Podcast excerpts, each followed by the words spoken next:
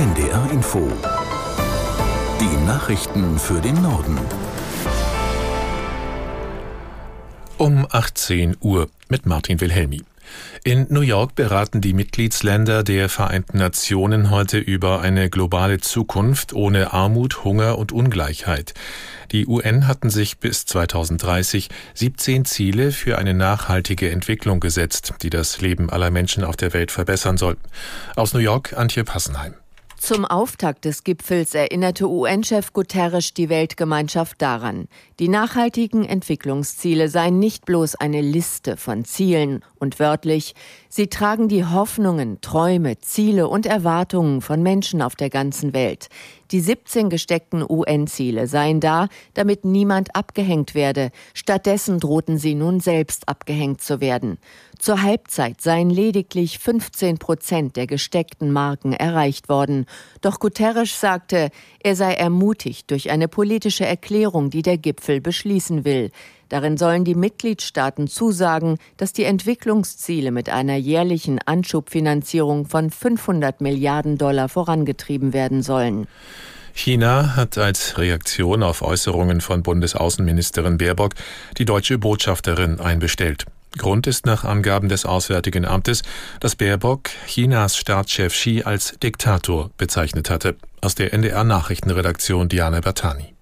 Das chinesische Außenministerium nannte Baerbocks Äußerungen extrem absurd und eine schwere Verletzung der politischen Würde Chinas, eine offene politische Provokation. Einbestellt wurde die Botschafterin nach Angaben des Auswärtigen Amtes schon gestern.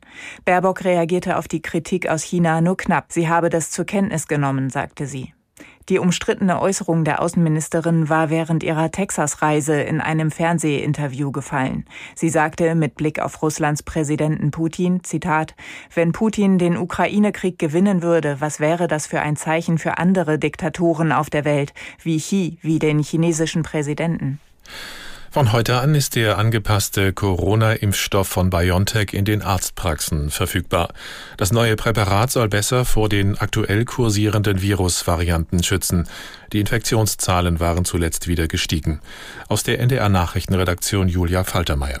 Rund 14 Millionen Dosen des BioNTech-Impfstoffs sind nach Angaben des Bundesgesundheitsministeriums für die kommende Herbst-Wintersaison vorgesehen. Wie stark die Nachfrage nach dem neuen Serum sein wird, ist allerdings offen. Bundesgesundheitsminister Lauterbach sagte, er selbst habe sich bereits mit dem neuen BioNTech-Präparat impfen lassen. Er warnte vor bleibenden Schäden durch das Coronavirus und rief erneut zur Impfung auf. Eine Auffrischimpfung empfiehlt die Ständige Impfkommission weiterhin nur besonders gefährdeten Gruppen, darunter Menschen ab 60 Jahren und Personen mit bestimmten bestimmten Vorerkrankungen. Dem neuen BioNTech-Impfstoff sollen bald auch das angepasste Präparat des US-Herstellers Moderna sowie ein angepasster Impfstoff des Herstellers Novavax folgen. Bei den massiven Ausschreitungen am Rande einer Eritrea-Veranstaltung in Stuttgart sind insgesamt 31 Polizisten verletzt worden. Baden-Württembergs Innenminister Strobel sagte, die meisten hätten Prellungen und Blutergüsse erlitten.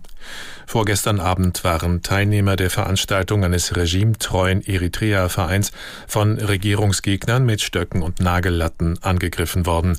Strobel sprach von einem unerwarteten Gewaltexzess eines wütenden Mobs.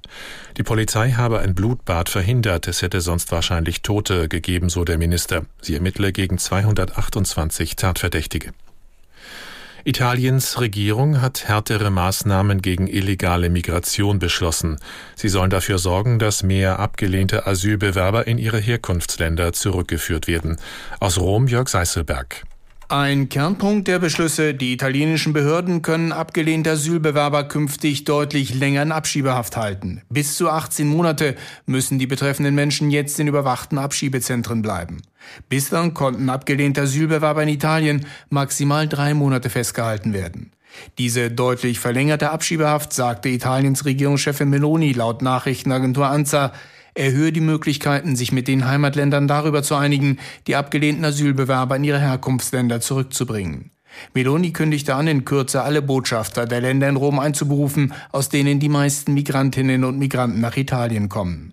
Gleichzeitig kündigte die Ministerpräsidentin an, mehr Aufnahmezentren in Italien einzurichten. Das waren die Nachrichten.